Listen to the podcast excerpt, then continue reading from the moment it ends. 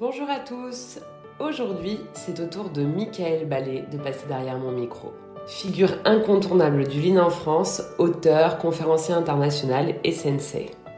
Salut Michael et merci d'avoir euh, accepté l'invitation. Bah, merci à toi. Alors, quand on parle de Lean, il y a un sujet central et vous l'aurez sans doute compris. Il s'agit des people, des collaborateurs. On a besoin de développer des leaders pour développer le business. Dans l'approche Lean, on ne peut pas séparer les outils des personnes. C'est ce qu'on voyait la dernière fois lors du Gamba en ligne proposé par l'Institut Lean France. Je vous le recommande vivement, je vous mettrai le lien en, en commentaire. Donc aujourd'hui, je vous invite à nous rejoindre euh, dans cette conversation avec Michael pour parler de leader lean et de comment chacun d'entre nous peut apprendre à développer son leadership. Euh, oui, ça, en vrai, il y, a deux, il y a deux sujets différents. Là. Le premier, c'est qu'effectivement, euh, en Occident, et ça, ça vient du... Il faut voir d'où vient le management. Il vient des, des plantations d'esclaves d'abord, puis du terrorisme. Et donc, en fait, c'est des choses qu'on fait aux gens. D'un côté, il y a des trucs qu'on appelle la hard, c'est-à-dire des trucs qu'on fait et les gens n'ont rien à dire. Puis après, il y a en réaction contre ça, évidemment, c'est comme toujours, c'est équilibré. Il y a le mouvement des relations humaines, les antitelluriens, ce qui a donné après euh, théorie X, théorie Y, ce qui a donné euh, l'entreprise libérée, le management participatif, je ne le fais pas dans l'ordre, mais qui sont uniquement centrés sur les gens. Donc, d'un côté, on a des technocrates qui sont en train de mettre en place des choses pour obtenir des résultats. Ils, ont des, ils inventent toujours de nouvelles façons de serrer les gens. En ce moment, c'est le 4.0. Donc, il y a le rêve de créer une maquette numérique de toutes les opérations de façon à ce qu'on met un casque sur les yeux de l'opérateur et qu'il n'a plus aucune intelligence, il a qu'à tourner les boulons là, dans lui, là où le, là où le casque lui dit de faire. C'est un truc assez dingue, mais on voit bien le truc. Et après, de l'autre côté, il y a beaucoup de coaching, d'accompagnement, d'écouter, de psychanalyser, de faire de la dynamique de groupe, qui est euh, complètement sorti du business et complètement sorti des outils.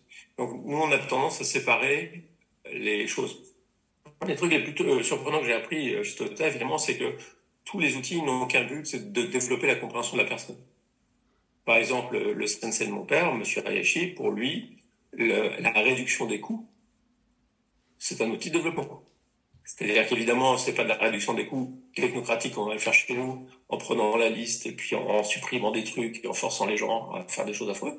C'est faire réfléchir les gens à leurs coûts, qu'ils comprennent d'où ça vient et faire des choix astucieux. Donc, donc, donc ça c'est un cas un peu extrême parce qu'on a tendance nous à, à trouver que la réduction des coûts c'est affreux. On voit bien qu'eux ils, ils comprennent pas très bien notre problème parce qu'ils ils séparent pas.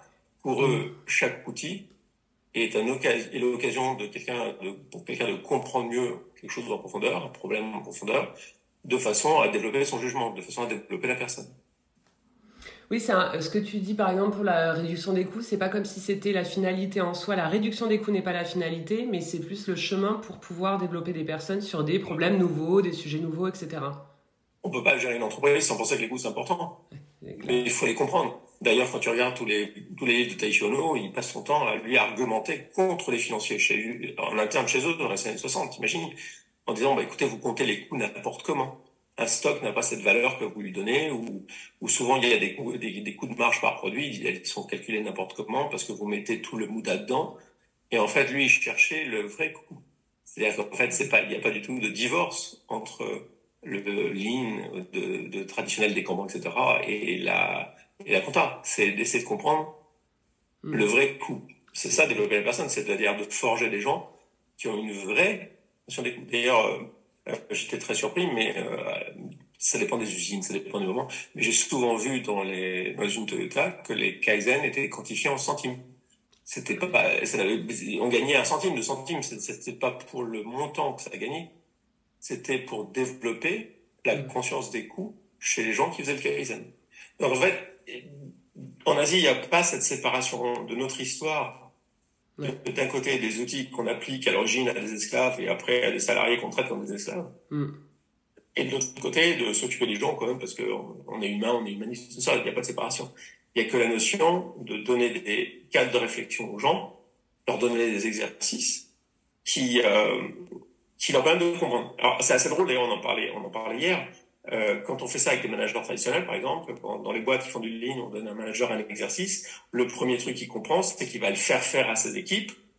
Et il va jamais le faire pour lui, pour s'intéresser, pour, il passe complètement à côté du truc, puisque nous, on veut qu'il comprenne mieux quelque chose, mm. et qu'il fait, c'est qu'il va le faire faire à ses équipes pour leur donner plus de travail, pour donner la réponse qu'il pense qu'on attend. C'est ça. Bah ouais, il va déléguer le truc et lui, il va rien apprendre. Il va, déléguer il va surcharger son équipe. Il va leur faire, il va faire bosser, leur faire des Excel, et machin. Mm. Puis après, il va s'énerver parce qu'il va dire, mais regardez, on a fait tout le boulot. Et c'est pas tout ce qui était attendu. Ce qui était attendu, c'est que le gars s'intéresse de plus près au sujet pour mieux comprendre.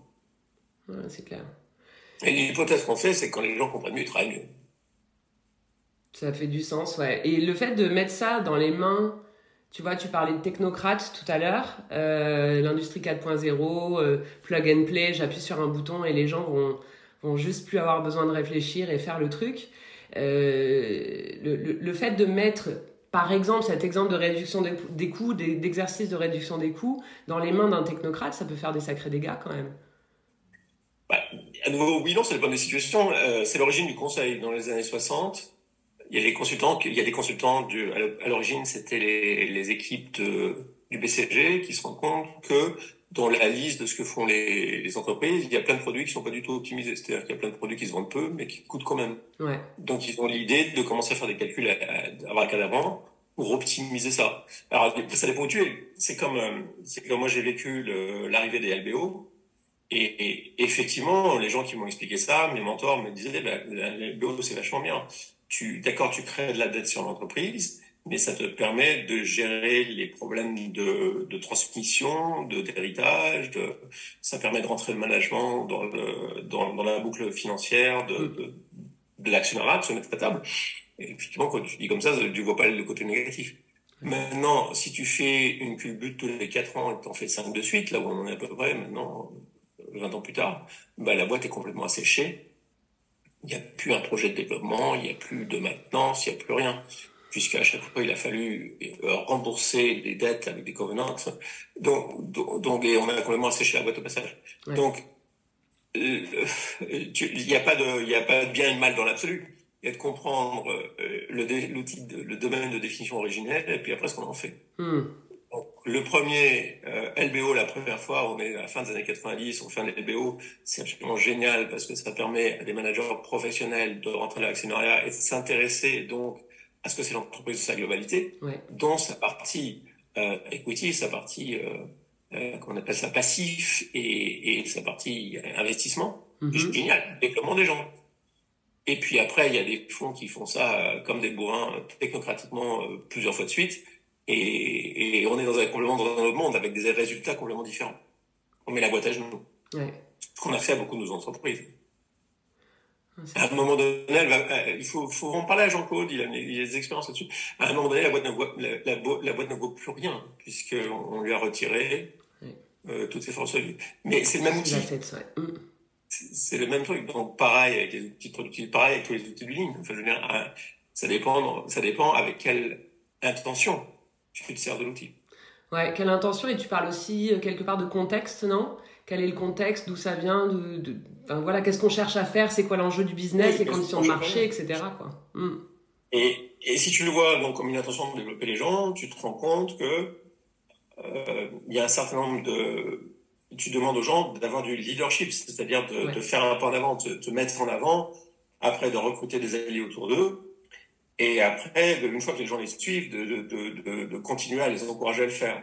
Hmm. Et en fait, on se rend vite compte dans, dans les entreprises que le premier leadership qu'on cherche, c'est la satisfaction du client. Et donc, on retourne dans le TPS, c'est-à-dire ça, ça détermine assez bien ce qu'on va faire. C'est-à-dire que euh, une entreprise, quelle qu'elle soit, même toi, avec toute seule ou moi tout seul avec notre entreprise de, de conseil pour pas le dire, euh, on a des moments où on va se dire bon attends, j'entends bien ce qu'il veut, mais moi ça m'arrange pas. Ouais. Donc je vais mettre mes propres intérêts, mes propres procédures en avant par rapport au client. En avant. Mm. Euh, toi et moi, ça n'a aucune importance, ça ne porte pas la conséquence. Mais quand on fait ça au niveau d'une boîte, ça va, ça va très très vite. Alors, la vérité, c'est que les gens dans une entreprise, on vit avec eux tous les jours. Mm-hmm. Les clients, on les voit une fois de temps en temps. Ou c'est pas les mêmes, on les voit pas longtemps. On, a rarement des relations très soutenues. Donc, on comprend pourquoi les gens font ça. Mais c'est ce qui amène euh, toutes les entreprises à la situation qu'on a beaucoup en ce moment, ce qu'on vit nous en tant que clients. Ouais. Euh, c'est qu'ils disent bah c'est comme ça, c'est comme ça, et puis tu t'obtiens absolument pas rien. Là, je parlais sur Apple qui m'en fout parce qu'ils ont retiré les ports USB des nouveaux Mac et de tous les équipements, de tous les appareils que j'ai autour, je ne peux plus rien brancher, je ne trouve pas les connectiques qui vont bien. Ouais. Et ils ont fait ça pour des raisons purement internes. Ils veulent pousser le marché dans ce sens-là, ils veulent pousser à prendre leur connectique, ils veulent pousser à revendre encore des, des, des trucs. Et, et tu, en tant que client, bah, t'es, coincé. D'ailleurs, je l'ai, enfin, alors que je suis Apple depuis le tout premier Mac, depuis, depuis les années 80. et, et, donc, euh, ils arrivent à me mettre dans une situation où je suis coincé avec eux, et je les déteste. Ouais, je, je vois Ce bien. qui peut pas être bon.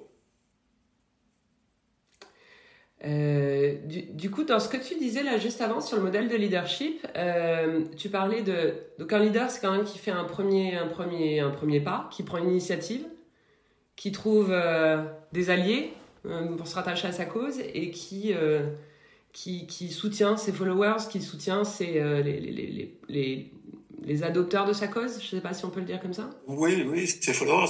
La, la, la, la, difficulté pour la plupart des gens, pas tout le monde, les entrepreneurs sont pas comme ça, mais la difficulté pour la plupart des gens, c'est ce premier pas. Ouais. C'est quand il y a un consensus.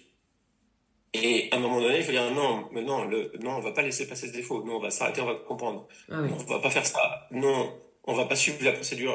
Moi, j'ai la, la, la, dame enceinte en face de toi, le vieux monsieur avec les petits enfants. Dans, tu dis non, non, ok, on arrête tout. Euh, j'ai un cas qui m'avait beaucoup frappé à l'hôpital de, de, d'un ASH qui devait faire la chambre. Mm-hmm. Et c'était au moment où il y avait quelqu'un qui était en, en, très mauvais état, il y avait la famille qui était là, il a pris la décision tout à fait sensible de les laisser là, dans, ce, dans leur moment d'émotion, et ne pas faire la chambre. En disant il allait revenir plus tard. Ouais. Et, euh, euh, et, il s'est fait ramasser parce qu'il n'avait pas suivi le planning de l'hôpital. Donc, donc le, le, le, leadership, ça commence par faire ce pas, ouais. où on se distingue des autres et on s'expose à l'opprobre général, à tout le monde qui te remet à ta place en disant non, non, non, regarde. La règle, c'est celle-là. Ouais. Alors, on tombe dans la bureaucratie, la règle est celle-là. Eh oui. Le process est celle-là. Et c'est pas à toi d'en sortir, quel que soit ce que tu me racontes. Hum. Donc, donc le, le, moment de leadership, c'est vraiment un moment donné où on, on, on, se lève, quoi. on fait un pas en avant, quoi. on va quelque part où le collectif allait ailleurs. Ouais, tu, quelque part, est-ce qu'on pourrait dire tu sors du statu quo? Tu sors du statu quo. Mmh. Alors là, tu tombes sur un deuxième problème, c'est que je connais beaucoup, alors par exemple, surtout dans le monde des, des, des, du conseil, des gens qui réfléchissent, des écrivains, je connais beaucoup de gens qui sont prêts à faire ce pas-là, mais par contre, ils, ils veulent absolument le faire tout seuls. Ah oui. Donc ils leur arrivent des trucs. Eh parce oui. qu'ils se retrouvent tout seuls et ils sont et, et tout ce qu'ils font échoue puisque euh, d'accord ils poussent ils poussent ils poussent mais ils se retrouvent très vite dans des coins ils ne comprennent pas ils sont ils sont fâchés euh, parce qu'évidemment quand c'est toi tout seul contre une organisation ou la société tu vas pas aller bien loin. Faut trouver des alliés Donc, quoi. Ouais. Donc le deuxième step du leadership c'est de trouver des alliés c'est que tu ne le feras pas tout seul et trouver des alliés c'est des gens que tu vas écouter ça veut dire changer ton avis et ça veut dire surtout euh, un truc qui est pas évident parce qu'on nous l'enseigne nulle part, c'est avant d'avoir des bonnes idées, créer la structure de collaboration, créer la structure de communication. Donc, euh, comment est-ce que tu crées une structure de communication et et à partir de là, tu as des alliés. Par, par exemple, c'est très intéressant, c'est super ce que tu fais sur le blog Lean. Merci. Et tu vas voir tout de suite que tu as une structure de communication, Mm. tu envoies des idées, des trucs, et tu, tu vas voir qu'il y a des choses où les gens répondent, Ouais. et les choses où les gens, il se passe rien. Alors, il y a une fois que tu dis, bah, la façon bureaucratique de le faire, c'est d'envoyer à quelqu'un pour le faire valider, parce que c'est une bonne idée. Et la façon de leadership sur la satisfaction des clients de le faire, c'est de le faire et d'être euh, agile. Ouais. C'est-à-dire euh, en éveil, en disant, bah, si ça, si ça accroche pas, si mes alliés ne me suivent pas, Ouais. C'est que deux choses une, soit je les ai pas convaincus, il faut que je retourne au, au tas pour leur dire non, non, non, non, j'y crois vraiment, c'est vraiment là qu'il faut qu'on aille. Et donc, ils vont dire, bon, il faut les convaincre, il faut les persuader. Ouais. Soit il faut les écouter et se rendre compte qu'en fait, ce qu'ils répondent pas, c'est, c'est pas parce qu'ils ont, le projet les intéresse plus, c'est juste parce que ce truc-là, ils pensent que c'est un mauvais combat. Ouais, ouais. Donc, la deuxième phase, c'est vraiment d'apprendre à travailler avec ses alliés. Et alors là, c'est assez compliqué pour le leadership parce que quand tout, avec l'obsession du, du, du management, euh, tout le monde pense que les gens n'ont qu'à faire ce qu'on leur dit. Donc on nous, on nous apprend jamais euh, ce truc de leadership.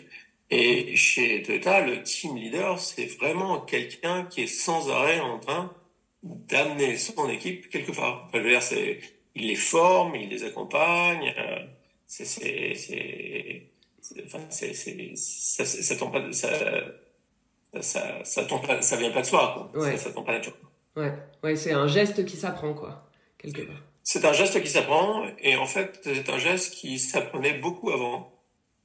Et à partir des années 60, avec la, enfin, le, tout le management américain était fondé là-dessus. C'est comme ça qu'ils ont fait euh, le New Deal, les Alliés, le plan Marshall. Enfin, je veux dire, c'était que le commandement allié, le, le, projet Manhattan. Ils ont fait des choses bien ou pas bien, mais ils ont fait des choses assez extraordinaires parce qu'ils avaient cette euh, théorie de la collaboration. Mmh. Qui était, c'était une théorie? Il y avait clairement la subordination. Oui, il y avait des gens qui étaient qui avait du rang et qui donnait des ordres, mais ces ordres n'étaient jamais euh, pas discutés. C'était celui qui disait à la fin on y va, on y va pas. Oui, ça c'est vrai. Et en fait, les deux vont ensemble. Pour avoir de la collaboration, il faut bien que quelqu'un, à un moment donné, prenne la décision. Mais quand on voit toutes les représentations qu'on a et toute la théorie de l'époque, il y avait un, un, vrai sujet de leadership parce que sans assez d'alliés, on savait bien qu'un ordre imposé allait. Et d'ailleurs, on a une longue histoire, théorie et beaucoup de cas de désastres parce que les gens y ont été quand même, et, ça se finit généralement très mal. Ah, c'est clair. Du coup, dans, ce qu'on se dit là, donc tu, partais, juste je fais un petit récap, euh, tu partais de l'intention au départ, se dire, ok, il faut une intention assez forte euh, de, vouloir développer les gens. Euh, de là, on arrive sur un modèle de leadership où il faut apprendre le geste du leadership.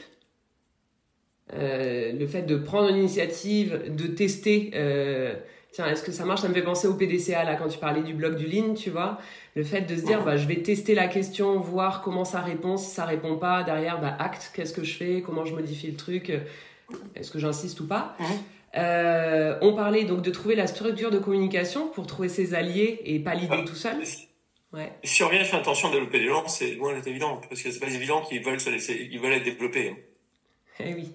C'est encore vouloir faire quelque chose aux gens quelque part, non? C'est de vouloir les amener avec toi.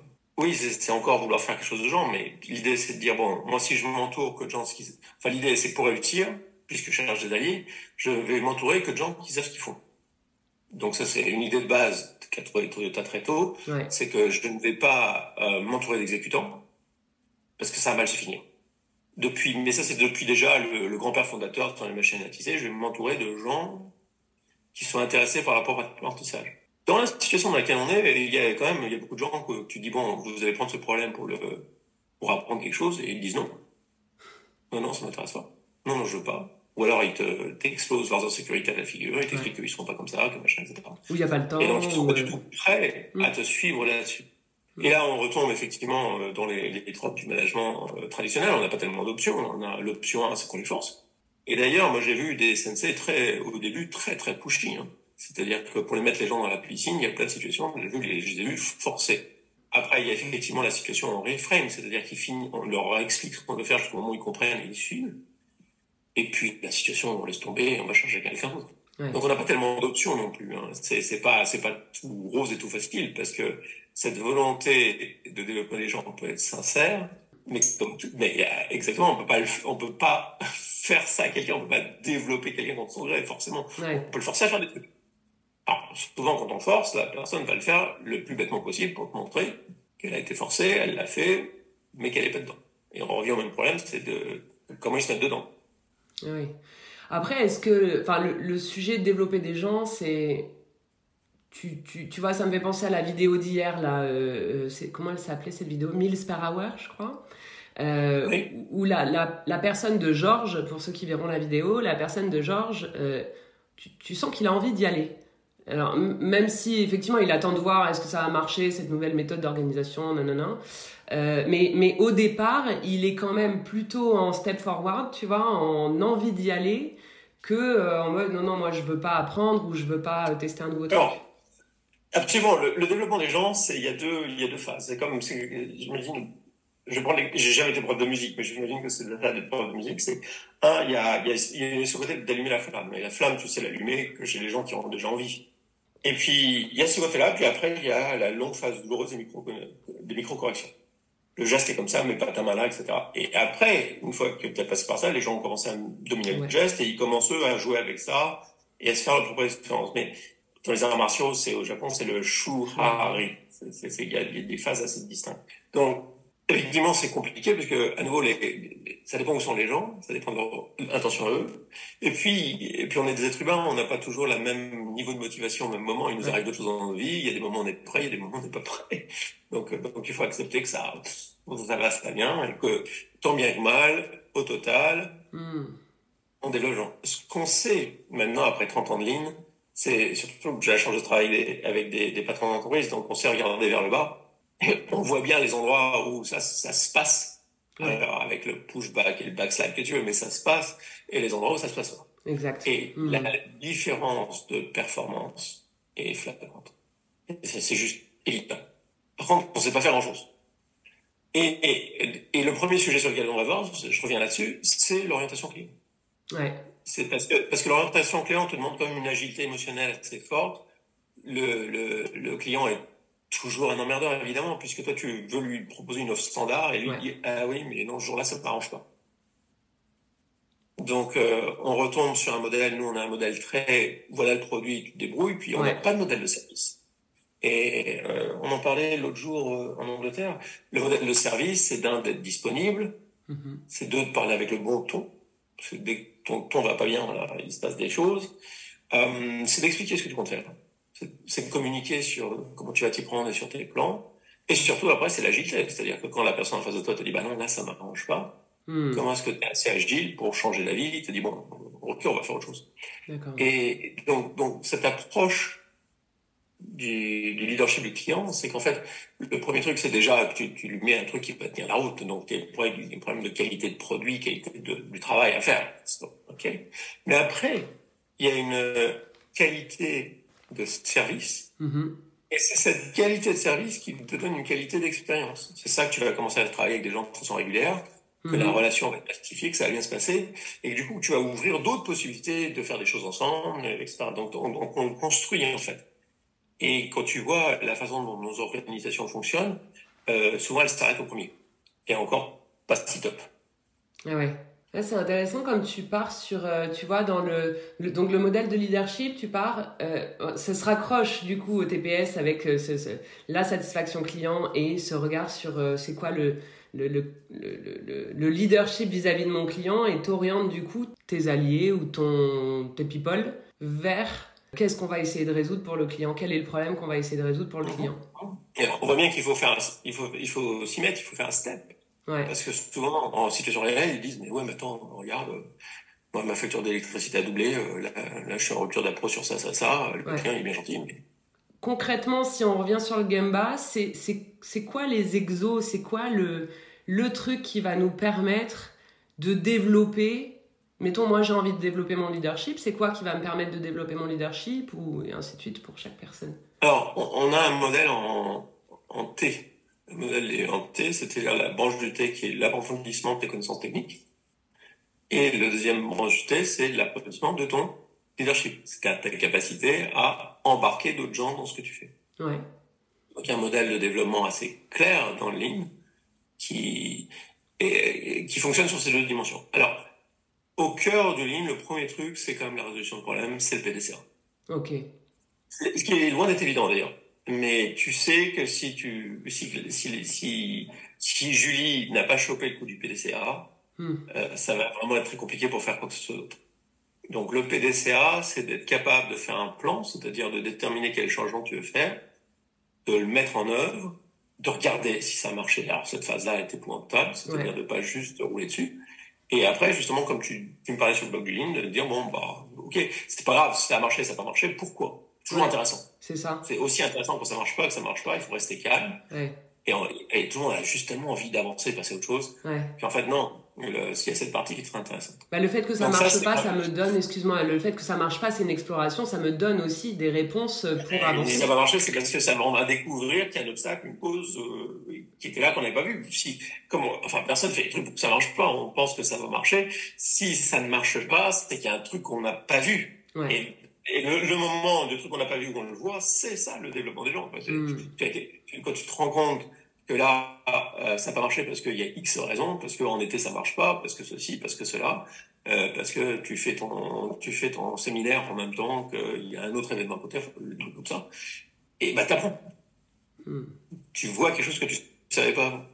Donc le cœur du développement, c'est vraiment le PDCA. Et mais dès le PDCA, dès le PDCA, il y a les deux dimensions.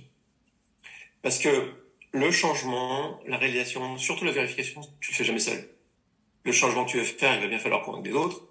Le faire, évidemment, tu peux faire tout seul, mais les autres sont là. Et puis la vérification, c'est auprès de qui tu vérifies Qui vérifie Comment ça se passe Donc à nouveau, il y a, dès, dès le PDCA, tu as les deux dimensions. La dimension technique, d'apprendre à faire ce qu'on fait, pas faire n'importe quoi, bon, évidemment.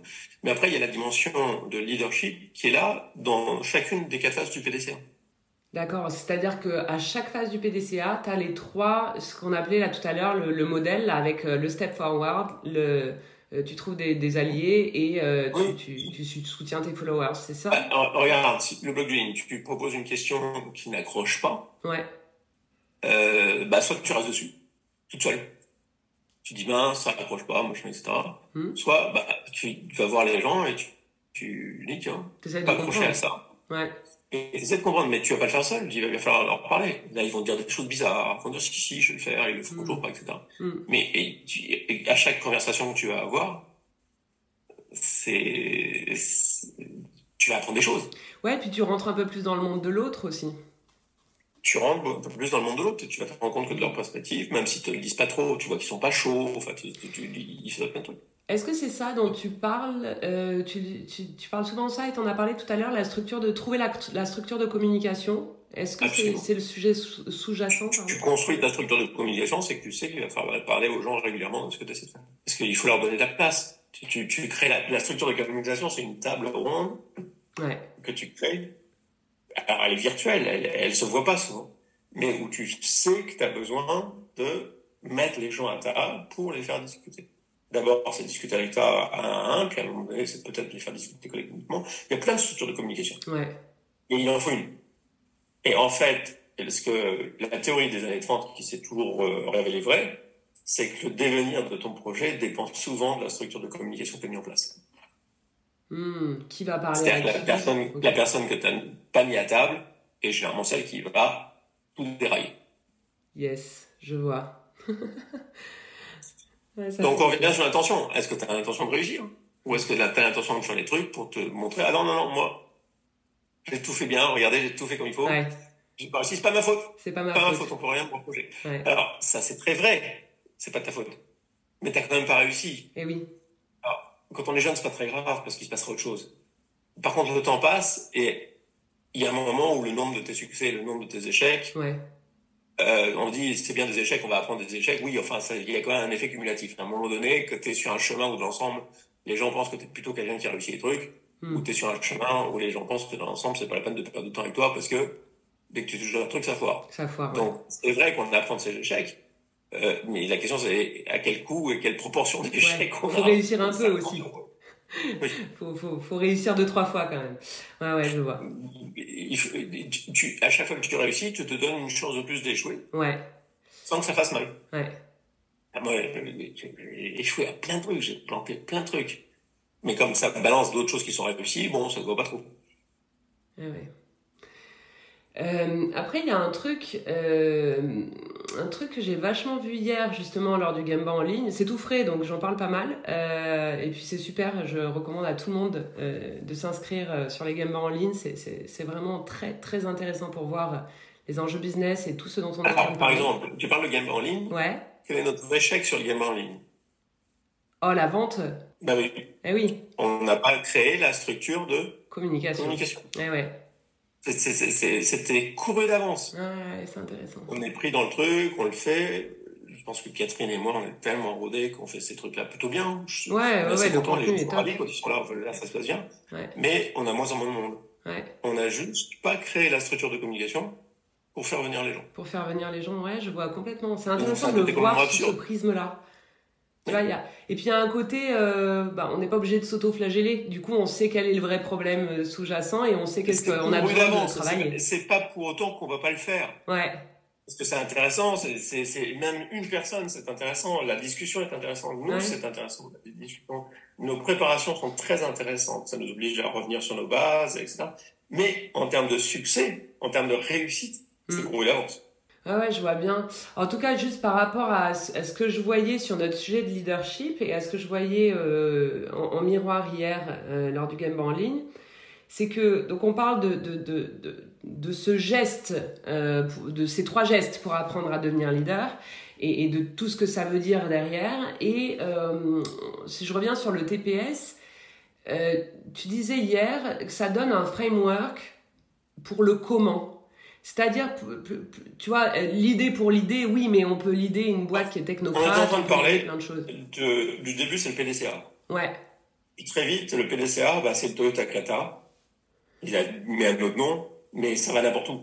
On prend des sujets, pourquoi celui-là, pourquoi pas celui-là. Ouais, à nouveau, on réussit pas des masses parce qu'à nouveau, oui, d'accord, tu fais la résolution de problème, ça peut pas être mal dans l'absolu. Ouais. Ça développe les gens à la résolution de problème, mais tu vas où? Et du coup, tu as une deuxième, une deuxième couche de l'oignon à ce moment-là qui est le TPS. Et eh oui. Le TPS te montre les sujets, les questions qui sont toujours intéressantes à résoudre. C'est, ouais. les questions, c'est un, est-ce qu'on satisfait vraiment les clients? Donc, est-ce qu'on fait les bonnes choses? Pas juste est-ce qu'on les fait bien, mais est-ce qu'on fait les bonnes choses? Deux, est-ce qu'on réduit nos lead time Trois, est-ce qu'on voit plutôt les problèmes de qualité? Est-ce qu'on les repère le plus tôt possible et est-ce qu'on réagit assez vite? Quatre, est-ce qu'on engage les gens D'abord, est-ce qu'on vérifie les charges de travail Est-ce qu'on engage les gens dans du Kaizen, dans une charge de travail raisonnable Et on parle des standards. Mm. Et cinq, euh, est-ce que les équipements, les conditions euh, de, de main-d'œuvre, de machines, de matière, de, de méthodes sont en place pour pouvoir faire tout le reste? Et en fait, est-ce qu'on a suffisamment de confiance dans le système pour pouvoir se lancer dans le C'est ça. Donc là, c'est un système extrêmement fort.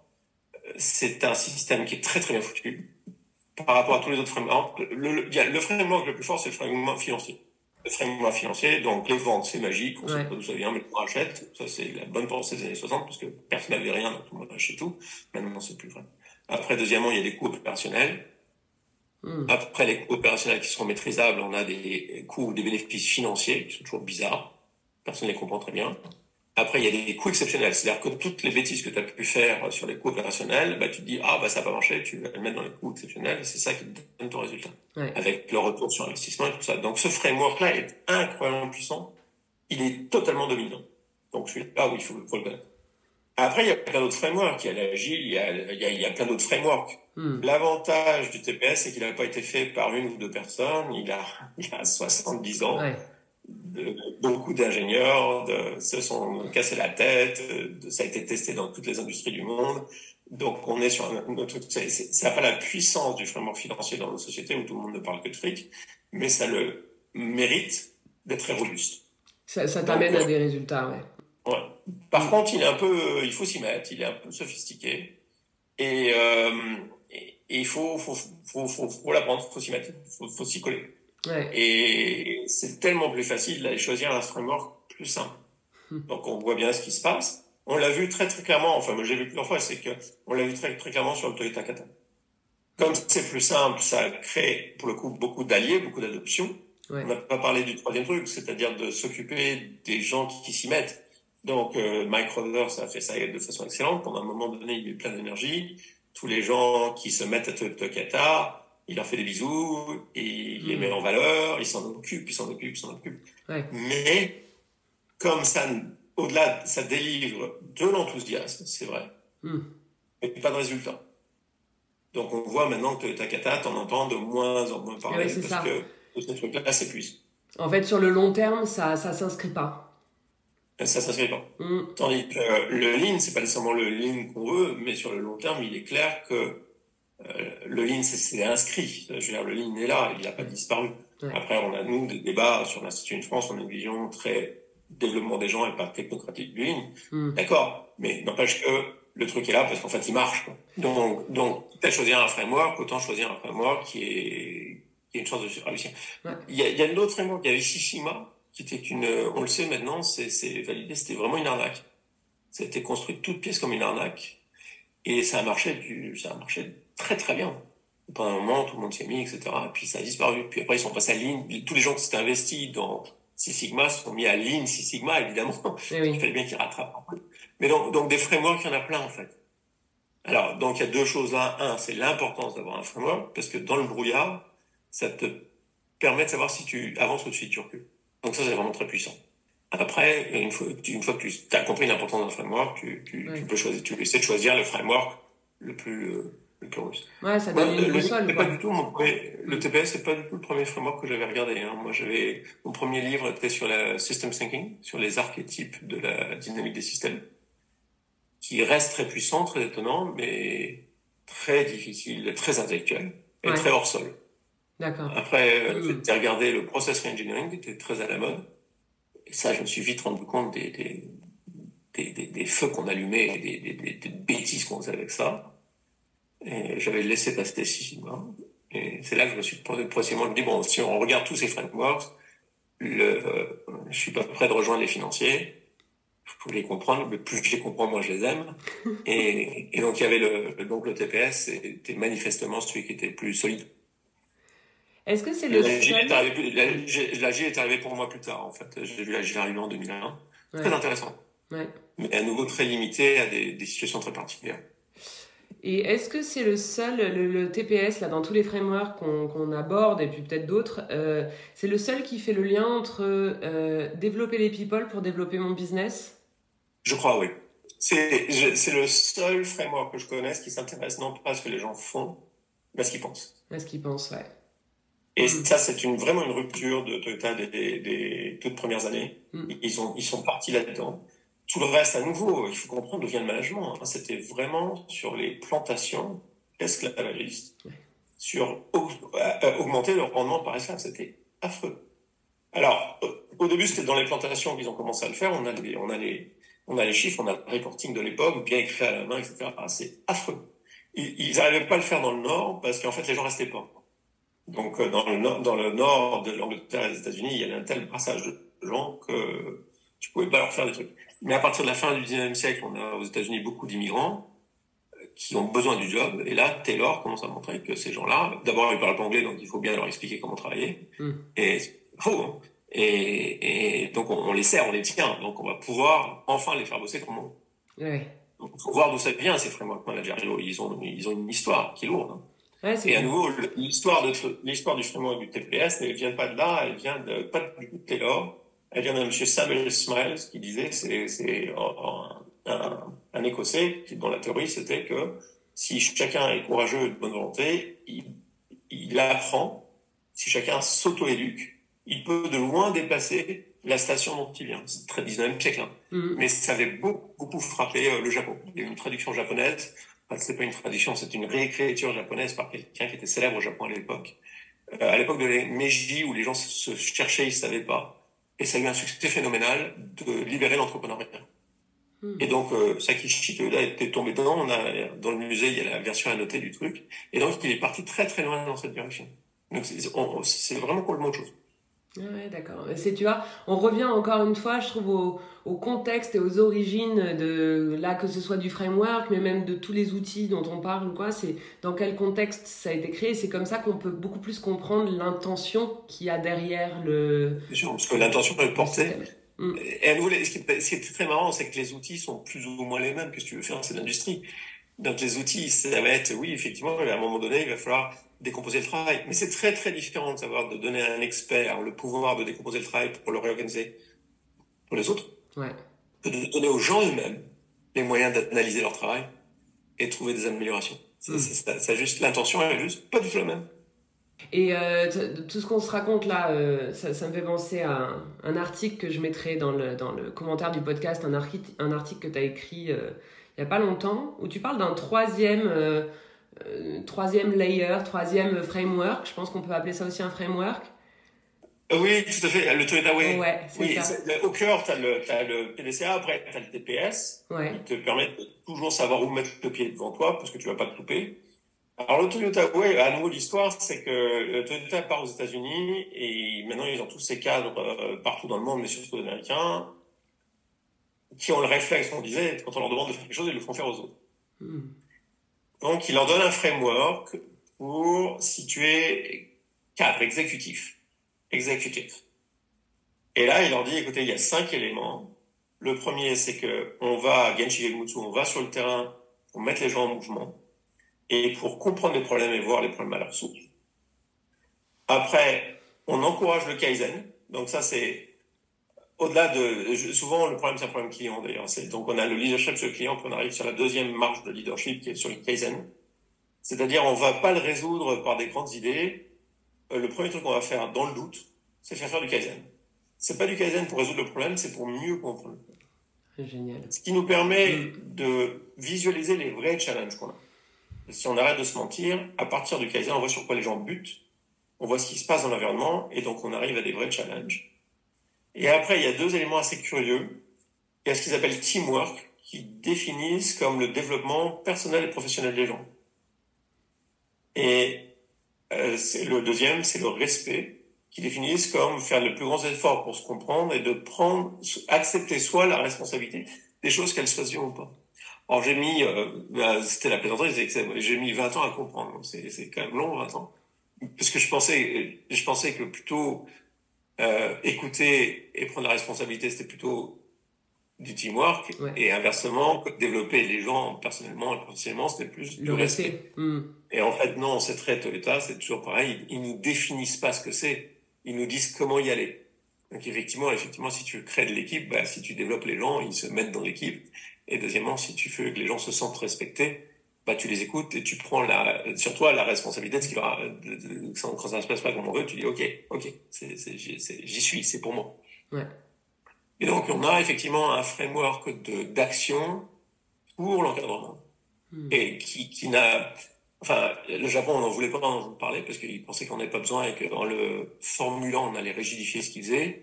Mais, mais aux États-Unis, ils en avaient vraiment besoin pour expliquer aux gens ce qu'ils essaient de faire. Donc on a ils ont ils ont sorti ce, ce troisième framework. Ouais, c'est intéressant. évolué depuis d'ailleurs. C'était en 2001 et ils l'ont fait évoluer. Maintenant, il est un peu plus compliqué. Ouais, j'ai vu ça, effectivement. Euh, c'est vrai que je suis restée sur celui-ci, mais euh, j'ai vu qu'il avait changé. Euh, mais c'est super intéressant ce que tu dis et ta découverte depuis 20 ans dont tu parlais, de dire en fait, il donne pas une définition du truc, euh, ce que tu disais, c'est euh, il donne une euh, la route pour y aller en fait. Comment tu développes le teamwork, c'est comme ça. En fait, c'est ça. C'est tout quand on est là-bas, ils n'arrêtent pas de parler de, de, strive, work hard, etc. En fait, ils te disent jamais ce que c'est. Ils te disent là où il faut faire des efforts pour y aller. Effectivement. J'ai mis longtemps à le voir. Ouais. Mais pareil, le TPS, regardez là où c'est l'ensemble des endroits où il faut faire des efforts pour améliorer la performance. Je vois que tu le vois comme ça, c'est très clair. Mm. Après, tu butes sur le, la, une des choses qu'on a discuté, c'est qu'il y a plein de gens qui disent non, non, j'ai pas besoin de faire des efforts là-dessus. Ça va très bien quand c'est d'accord. Mais en fait, c'est pas, donc, donc, tout le monde se loue, par exemple, je le juste à temps en disant que c'est zéro stock. Mais c'est ça. Depuis le début, il y avait une blague dans le temps, c'était de dire, euh, un Américain, un Français et un Japonais se, sont en train de construire une usine au Pérou et ils sont pris en otage par les sentiers lumineux, qui sont marxistes, et qui disent, écoutez, on est des révolutionnaires, on va vous fusiller parce que vous représentez le capitalisme international, mais comme on croit à la liberté d'expression, avant de vous fusiller, vous avez le droit de dire quelque chose. Donc là, le français passe et dit, vive la France!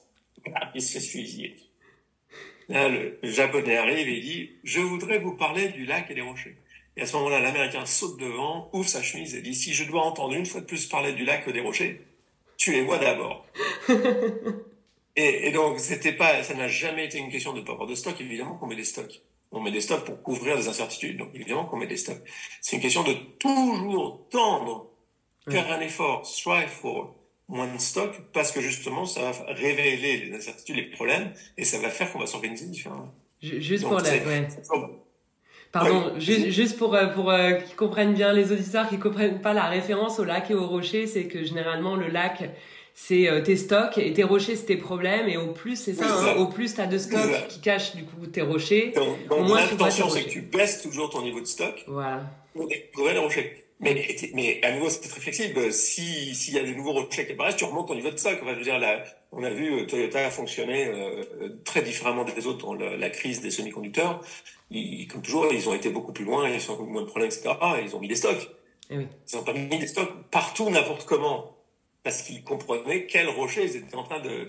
Et à nouveau, ils ont mis des stocks parce que leur structure de communication et de collaboration avec leurs fournisseurs est tellement robuste qu'ils savaient discuter avec les gens en disant où est-ce qu'on a besoin de ça. Et Ils l'ont vu venir de loin, en fait. Ils en sont beaucoup occupés. Hmm, super intéressant. D'ailleurs, ils ont appris parce qu'en fait, ils en sont beaucoup occupés parce qu'ils ont eu la crise du tsunami avant et ils ont des inondations et ils ont beaucoup appris à travailler avec les fournisseurs. Ils sont descendus jusqu'au rang 7 de fournisseurs pour comprendre leurs problèmes d'approvisionnement. Donc ils ont vraiment fait le boulot. Énorme. Ouais, ils ont des, des, des années d'apprentissage et de kaizen euh, euh, d'avance sur nous. Et surtout, ils y prennent, ils n'abordent pas les choses de la même façon. Ouais. La première question, c'est pas du, c'est pas du tout qui doit faire quoi, c'est qui doit parler à qui. Parler à qui, ouais. À qui je m'adresse, et c'est même pas ce que je vais faire, c'est à qui je m'adresse, et à qui je le fais parler. Enfin, je disais, comment tu, c'est cette structure de communication. Ouais. Ça, j'ai toujours vu faire ça. Alors, j'ai aussi toujours vu des gens occidentaux, même chez Toyota, ne pas comprendre ça, au mm. grand agacement de leur sensei, et tomber dans, euh, voilà plan, vous allez l'exécuter. Et en fait, on leur dit, mais attendez, le plan exécuté, mais d'accord, mais il a été fait qui? Avec qui vous avez fait le plan? Enfin, c'est où quoi? Donc des, des, conversations à ne pas se comprendre sans fond. Ouais, ouais c'est clair. Bon, écoute, c'est super intéressant. Euh, on arrive à la fin de cette euh, petite discussion. Euh, J'avais même oublié, euh, tu vois, le principe du podcast. J'étais en pleine conversation, donc c'est super. c'est plutôt bien quand ça se passe comme ça. C'est doit être les risques du métier, non C'est ça.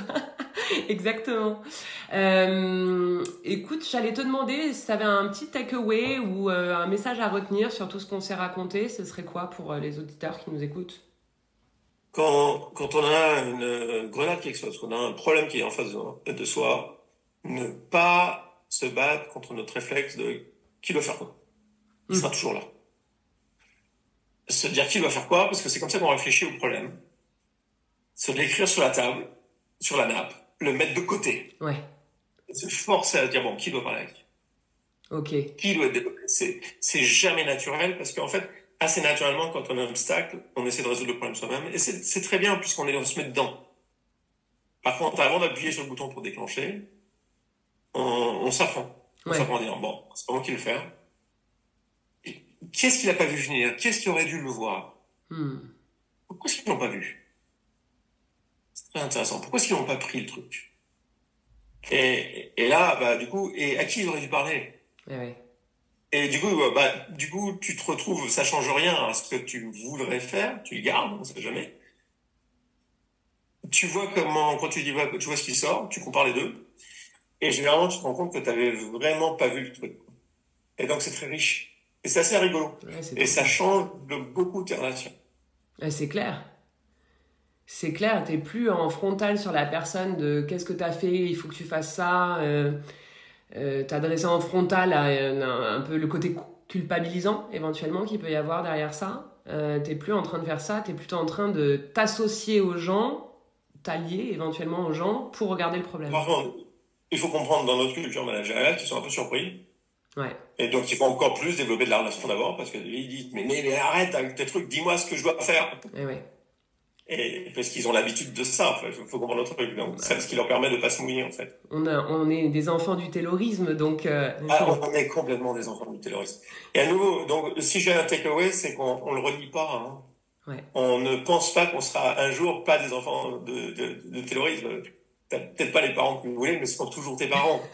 et, et donc, tu comprends que ton premier réflexe sera toujours le réflexe de tes parents. Ouais. Mais, mais on n'est pas lié à nos réflexes. Nos émotions ne sont pas des actions, nos, nos idées ne sont pas des actions. Mm.